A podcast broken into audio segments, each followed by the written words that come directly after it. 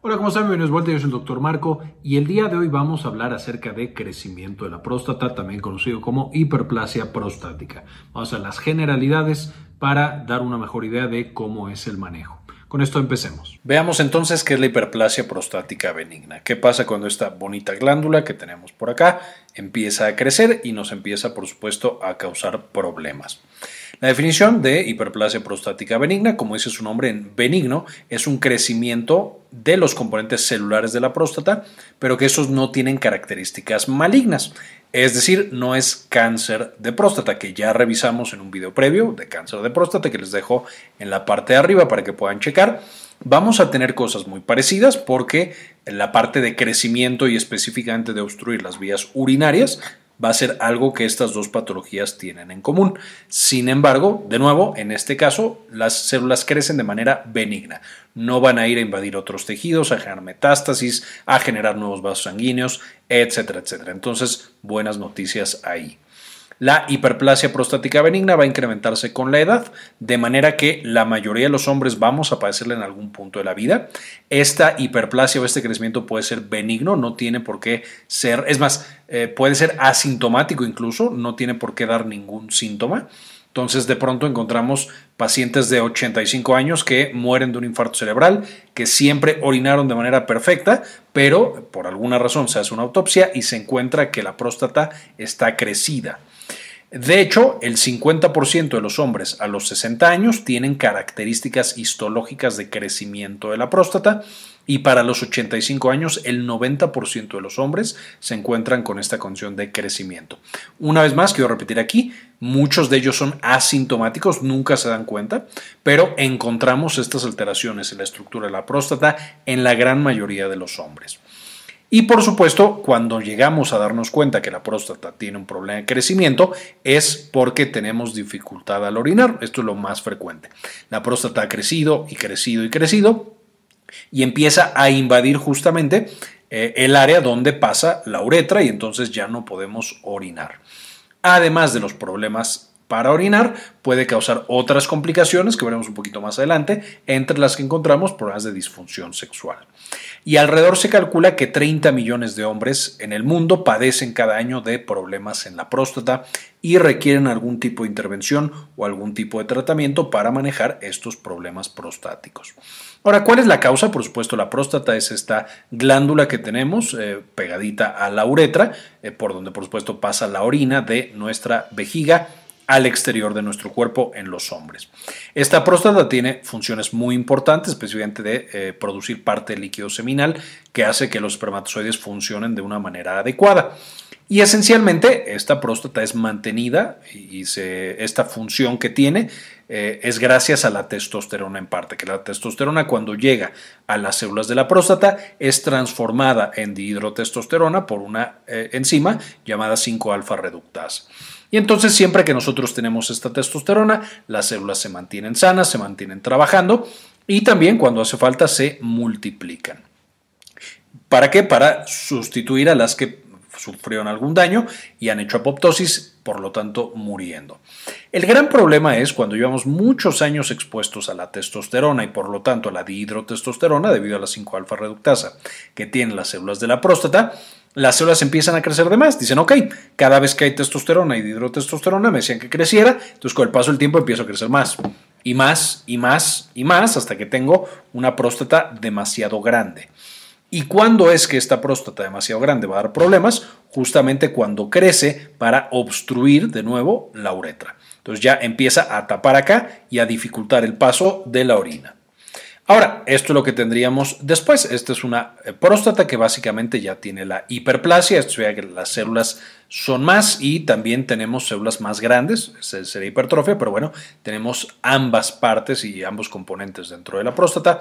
Y de nuevo ya se obstruye y eso significa que cuando yo trato de orinar no logro vaciar eh, la vejiga por completo, tengo que pujar eh, con la famosa maniobra de Valsalva, que es como toser entonces aumento la presión intraabdominal, aprieto mi, vejiga de manera voluntaria y eso me ayuda a empezar a tirar mi orina. Pero de pronto si bajo la presión se corta y entonces tengo eh, un orinado intermitente o de pronto puedo no vaciar la vejiga y queda orina residual, lo que me puede llevar a la formación tanto de piedras, porque se empieza a asentar el líquido que yo tengo aquí adentro, o incluso de infecciones recurrentes, porque las bacterias, si están aquí asentadas en el líquido mucho tiempo, pues empiezan a crecer de más. Y de ahí tenemos una serie de alteraciones que se van asociando a esta retención básicamente de líquido y a los cambios que tiene que hacer la, la vejiga para adaptarse al incremento en la presión. Además, ya quedamos que la próstata va a estar conectada a muchas de las funciones de la reproducción sexual en el hombre. Ahora, ¿cuáles son los factores de riesgo? ¿A qué paciente les va a dar? Por supuesto, el primero y más importante es tener una próstata. Si tienes una próstata, estás en riesgo de tener una hiperplasia prostática benigna. La edad más de 65 años es cuando se van a presentar la mayoría de los crecimientos prostáticos ya sintomáticos. Sin embargo, el tamizaje usualmente empieza a partir de los 45 años o es la recomendación más actual. Y esto porque desde edad podemos encontrar pacientes que ya tienen agrandamiento prostático y que podría y necesitamos hacer el diagnóstico diferencial para ver si ese crecimiento prostático es benigno, en este bonito caso, o es maligno, en el triste caso de que sea un cáncer de próstata que por supuesto es mucho, mucho más peligroso y mucho más difícil de manejar. Vamos a tener la historia familiar. Si en mi familia hubo otros hombres que tuvieron hiperplasia prostática benigna, pues yo ya tengo riesgo elevado respecto a otros hombres. Eh, sobrepeso y sedentarismo se han asociado también, seguramente debido a el cambio hormonal que pueden tener los hombres que tienen sobrepeso y que tienen baja actividad física y por supuesto una alta exposición a andrógenos, eh, ya sea a través de hormonas extra que nosotros administramos, como la testosterona exógena, o algún otro mecanismo que nos esté llevando a tener demasiado. ¿Cuáles son los signos y síntomas? Estos van a estar relacionados con la dificultad para orinar, justamente. Entonces vamos a tener dificultad para orinar o orinar muy frecuente y en chorros pequeñitos porque no estamos logrando vaciar nuestra vejiga. La sensación de retención de orina, por supuesto también la necesidad de pujar para lograr que la orina salga por los mecanismos que ya estábamos hablando. La intermitencia, es decir, empiezo a orinar y de repente se me corta y después vuelve a dar un poquito y se vuelve a cortar. Eso no es algo normal y está asociado con esta obstrucción.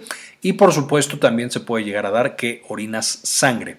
Al estar haciendo una presión importante o incluso con el riesgo que ya mencionábamos de tener litos o piedras en la vejiga, todo esto nos puede llevar a tener eh, sangrado en la orina. A veces el sangrado es microscópico, es decir, no nos damos cuenta y no lo vemos a simple vista. En otras ocasiones ya es hematuria, se le llama sangrado en la orina, hematuria franca que podemos ver literalmente cuando el paciente va a orinar. Y entonces con esto la principal herramienta que nosotros tenemos para determinar los problemas para orinar asociados al problema de próstata se llama puntuación internacional de los síntomas prostáticos. Esta escala ya la vimos en el video de cáncer de próstata, que no, ya les dejé el enlace. No me voy a volver a meter, pero esencialmente son estas siete preguntas que hay que calificar desde cero, es decir, ninguna, hasta cinco, que es casi siempre y de ahí tenemos una escala de temporalidad y vamos a preguntar básicamente lo que mencionábamos en diapositivas pasadas. Por ejemplo, durante los últimos 30 días, ¿cuántas veces tiene la sensación de no vaciar completamente la vejiga al terminar de orinar? Y de ahí nos echamos las otras 7 preguntas. Si tenemos una puntuación de 1 a 7, esta es sintomatología leve y veremos que esta sintomatología leve puede incluso llevar a que no se dé un tratamiento farmacológico o quirúrgico específico. Solo esperamos, vemos si el paciente eh, mejora o se mantiene así porque no es tan molesto lo que está teniendo en ese momento y no necesitamos darle un medicamento. Si tuviera más de 7, tampoco necesitamos darlo, pero va a ser mucho más incómodo y probablemente el paciente ya se beneficie de recibir una terapia farmacológica o incluso una terapia quirúrgica, dependiendo de nuevo la severidad que tengamos de esa obstrucción. Además de esta escala que estábamos mencionando antes, por supuesto, otras cosas me pueden dar obstrucción en la vía urinaria y entonces que no salga la orina de manera adecuada. Entonces, para detectar específicamente el tema prostático, vamos a hacer una historia clínica y una exploración física, por supuesto. Vamos a descartar otras cosas como obstrucciones neurológicas, como obstrucciones por alguna otra causa. Vamos a hacer, por supuesto, un tacto rectal en el cual vamos a sentir la próstata. La próstata tiene que estar, incluso si está crecida, tendría que estar suave, un poco como la punta de la nariz, así se siente una próstata sana. Si se siente mucho más dura, como la barbilla, eso ya es peligroso y nos está hablando probablemente de un cáncer de próstata, que no ya vimos en ese otro video. Ahora, para la exploración de una próstata hiperplásica, además tenemos que ver hacia los lados. Voy a ver hacia la derecha y hacia la izquierda qué tan ancha es la próstata. Una próstata normal en términos generales mide como dos dedos. Si son más de dos dedos, ahí ya me empiezo un poco a preocupar. Es una próstata que está ancha y me puede estar diciendo justo de esta hiperplasia. Vamos a tener que además del tacto rectal, el antígeno prostático específico es otra buena herramienta que nos puede hablar de una próstata crecida. Eh, y esencialmente este es uno de los eh, marcadores o biomarcadores o marcadores tumorales, aunque aquí no nos está diciendo de un tumor o al menos no de un tumor maligno, pero que podemos usar para la monitorización de la actividad prostática. Y finalmente, cuando encontramos una próstata que está crecida o que está obstruyendo el flujo de orina, siempre es recomendable, o en la mayoría de los casos es recomendable hacer una biopsia, a menos que haya francos datos de que no hay malignidad una biopsia usualmente es buena idea para determinar si el crecimiento es completamente benigno o a lo mejor tiene una porción maligna o es literal ya cáncer de próstata. Entonces, la biopsia es muy importante y hay que considerarla en muchos de los pacientes, si no es que en todos, que tengan esta hiperplasia prostática. Por supuesto, si la biopsia sale como benigno, entonces ya solamente damos el tratamiento para la hiperplasia prostática. Ahora, como estamos mencionando, si la obstrucción es leve, de acuerdo a la escala que mencionamos arriba, menos de 7 puntos, podemos dar un tratamiento expectante. Decirle al paciente, ¿sabes qué? Así vas a estar, si no te molesta tanto, podemos esperar y poner una velita para que no vaya a empeorar. Si llega a empeorar o si el paciente ya de entrada tiene una obstrucción moderada a severa, es decir, más de 7, entonces usualmente ya se recomienda un tratamiento un poco más agresivo para mejorar la calidad de vida de ese paciente. Ahora, lo que más se da frecuentemente, al menos al inicio, son tratamientos con medicamentos, tratamiento farmacológico, de los cuales hay dos grandes grupos y un extra que no se usa tanto, pero que puede llegar a utilizarse. En el caso de los medicamentos más usados son los bloqueadores alfa-adrenérgicos, en donde encontramos, entre otros, solo como ejemplo, a la tamsulosina, doxazosina y terazosina. Todos estos van a llegar a un receptor en la próstata, por supuesto, un receptor alfa-adrenérgico, van a bloquearlo y eso lleva tanto a que la próstata tenga un crecimiento un poco menos importante y también facilitan el vaciamiento de la vejiga que se abran los conductos y que fluya la orina de una manera adecuada. Además de los bloqueadores alfa-adrenérgicos, el otro pilar farmacológico en el tratamiento de la hiperplasia prostática son los inhibidores de la 5-alfa reductasa, que por supuesto es la enzima que transforma de testosterona en dihidrotestosterona, que es la principal que actúa sobre la próstata. Y dar estos inhibidores lleva muchas veces a la reducción de hasta 80% de la cantidad de dihidrotestosterona que tienen los pacientes. Y estos, los más comunes y más conocidos, son la finasterida y la dutasterida. Estos dos eh, lo que hacen es tener un efecto mucho más importante sobre el crecimiento de la próstata, literal la hacen más pequeña porque al no tener la testosterona se va atrofiando. Y muchas veces podemos incluso dar estos dos combinados y al dar estos dos combinados podemos reducir la dosis, tener un mejor perfil de seguridad y una eficacia equivalente. Entonces, esto es algo que está siendo intensamente estudiado, la combinación de estos dos fármacos, pero cada vez más se usan este tipo de combinaciones, bloqueadores alfa-adrenérgicos e inhibidores de 5-alfa reductasa. Ahora, hay otras opciones terapéuticas, no me voy a poner todas. El siguiente que todavía se puede considerar en algunos pacientes son los inhibidores de la fosfodiesterasa 5, como tadalafil. El sildenafil, por supuesto, también es un inhibidor de la fosfodiesterasa, aunque no es igual a este, por eso no está tan indicado. Eh, no son tan buenos como los dos de arriba, pero si por alguna razón no se puede dar los de arriba, si está contraindicado o alguna otra cosa que pase, ahí tenemos otra opción. Finalmente tenemos la opción quirúrgica es decir, operar a ese paciente y quitarle la próstata. La más común es la resección transuretral, literal, a través de la uretra se llega hasta la próstata y se quita la próstata. De nuevo, la más común, aunque hay algunas otras intervenciones que dependiendo del tamaño y la localización que tiene la próstata y las condiciones anatómicas que tiene el paciente pueden también considerarse y pueden llegar a ser seguras, efectivas y más cómodas. Cosas como la cirugía láser con ultrasonido, destruir la próstata, la ablación con aguja, la radiofrecuencia y la prostatectomía abierta. Esta ya casi no se hace, pero bueno, hay algunos pacientes que todavía lo requieren, especialmente por supuesto si hay cáncer de próstata y ya hay alguna otra estructura tomada. Ahí se considera mucho más, pero bueno, en términos generales, lo que más usamos para la hiperplasia prostática benigna es la resección transuretral. Finalmente, ¿cuáles son las complicaciones? ¿Qué nos podemos encontrar con el paciente si no se atiende a tiempo o si no hemos encontrado eh, que tenía una hiperplasia y nos llega un poco tarde? Hematuria evidente, es decir, está sangrando eh, eh, a través de la orina de manera importante y ya el paciente incluso puede tener anemia. Vamos a encontrar también infecciones recurrentes, que estas pueden llegar a causar incluso pielonefritis o sepsis si no se atienden de una manera adecuada. Usualmente no son tan severas, pero nuevo, si se descuida mucho el paciente, puede llegar a ser una infección importante.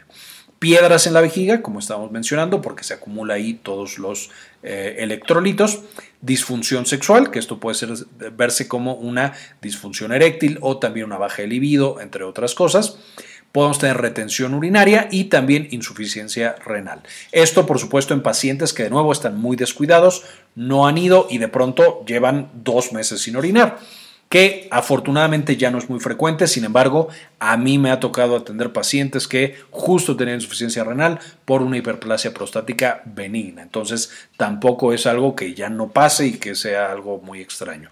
Esto puede llegar a pasar y pasa todavía en la actualidad, entonces tenemos que saber cómo manejarlo y que esto puede ser una complicación de la hiperplasia prostática benigna. Básicamente, esto es la información que quería presentarles el día de hoy. Quisiera también, eh, antes de irme, agradecer a las personas que han decidido apoyar el canal con una donación mensual de uno o de dos dólares. Y este video en particular se lo quiero dedicar a Mari García, Maurín Solano, Alejandro Pardo, Francisco Almazo, Yami Pascasio, Gilberto Argueta, Michelle Estrada, Susana Vidal, Ana Karen Tejeda, Sandy Oliva, Luis Fernando Zacarías, Aurora Martínez, Raúl Santiago, Leticia Olazábal, Enrique Segarra, Gustavo Francioli, María Eugenia, Héctor Lepe Sáenz y Javier Mejía. Muchas gracias por todo el apoyo. Finalmente les dejo las referencias para que las puedan también consultar. Es donde saqué la información para este video, para que puedan aprender mucho más de esta patología. Quería comentarles también que ya tenemos activada nuestra clínica en línea, Clínica Cares. Eh, nos pueden encontrar en clinicacares.com.mx para agendar alguna consulta. Principalmente atendemos los temas de salud de la mujer y también, por supuesto, consulta general. Si tienen alguna duda, alguna consulta, aquí en clinicacares.com.mx nos pueden encontrar. Muy bien, espero que les haya gustado este contenido, que ya sepamos mejor diagnosticar de problemas de la próstata en nuestros pacientes eh, y como siempre, ayúdenos a cambiar el mundo, compartan la información.